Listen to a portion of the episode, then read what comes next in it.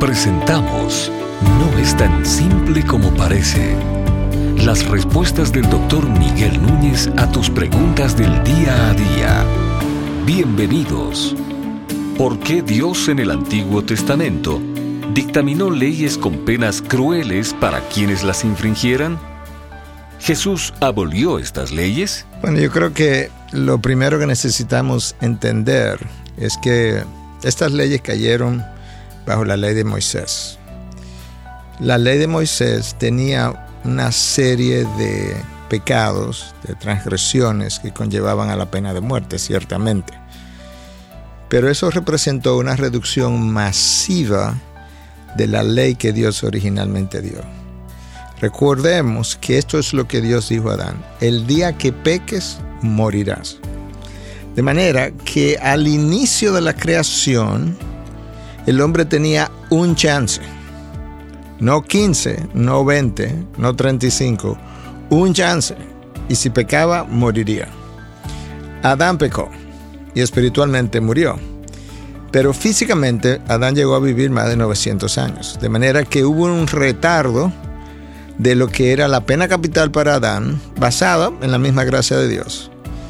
Alguien iba a tener que venir a pagar por eso. Y eso fue eventualmente Cristo Jesús que dio su vida. La vida que Adán debió haber perdido hizo facto tan pronto él pecó. Esa deuda quedó abierta, una deuda moral abierta contra Dios. Cuando Moisés viene, el mundo ya estaba en estado de, de caos. De hecho, el diluvio ya había pasado. Y antes del diluvio, Dios describió las condiciones del planeta como que la intención del hombre era hacer siempre solamente el mal.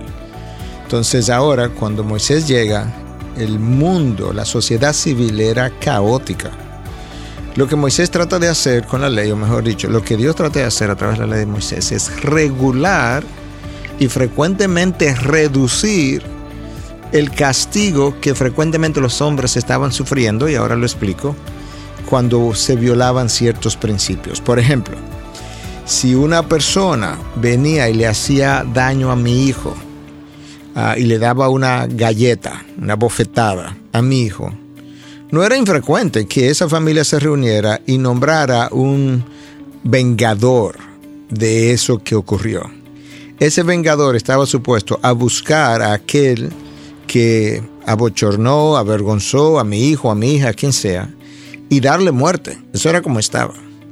Entonces, cuando Dios establece lo que nosotros seguimos llamando la ley del talión, ojo por ojo y diente por diente, lo que Dios está haciendo es, limitando el daño que las sociedades estaban causando. Porque ahora lo que Dios está diciendo, no, no, espérate. Si a tu hijo le han dado una bofetada, lo más que tú puedes hacer es darle otra bofetada.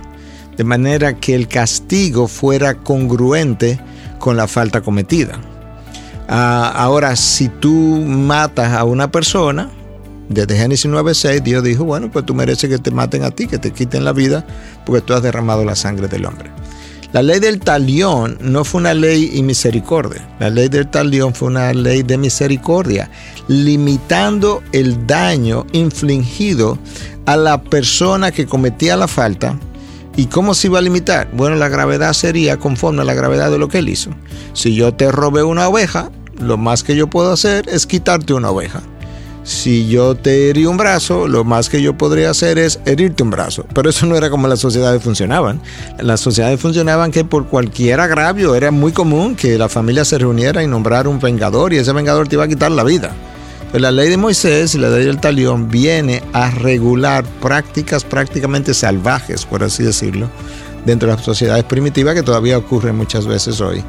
Y por eso e, ese entendimiento nos ayuda a entender un poco más hasta dónde eh, las leyes que Dios estableció eran o no justas. Ah, pero ciertamente el hecho de que Dios las diera es la razón para nosotros comenzar a entender que tendrían que ser justas, porque Dios no podría hacer nada injusto. ¿Abolió Cristo esas leyes? Bueno, es relativamente sencillo de entender nosotros dividimos, no la Biblia, nosotros dividimos para entender la Biblia, la ley de Moisés en tres partes. Las leyes ceremoniales, que eran aquellas que apuntaban a Cristo, que tenían que ver con las fiestas y la Pascua y todo eso. Esas eran leyes ceremoniales. Cuando Cristo vino, esas leyes quedaron abolidas porque ya las cumplió. Estaban las leyes civiles, que eran aquellas leyes que establecían los castigos. Esa ley se le dio a la nación de Israel, no a todas las naciones, a la nación de Israel, para su funcionamiento como sociedad. Y luego estaba la ley moral de Dios, reflejada o resumida en los diez mandamientos, esa ley permanece. Entonces todo lo que no tiene que ver con la ley moral de Dios quedó atrás, porque cabría bajo la sombrilla de leyes ceremoniales que se cumplieron en Cristo o leyes civiles que fueron dadas para la nación de Israel en aquel entonces, pero ya ese no es el estado en que la nación de Israel vive, ni fueron dadas para todas las naciones. Yo espero que esto haya podido contestar su pregunta. ¿Estás pensando en algún tema que no es tan simple como parece?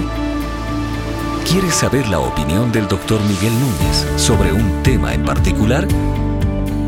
Envíanos tu pregunta a través de nuestra página de internet integridadysabiduría.org. Gracias por tu gentil atención y será hasta la próxima.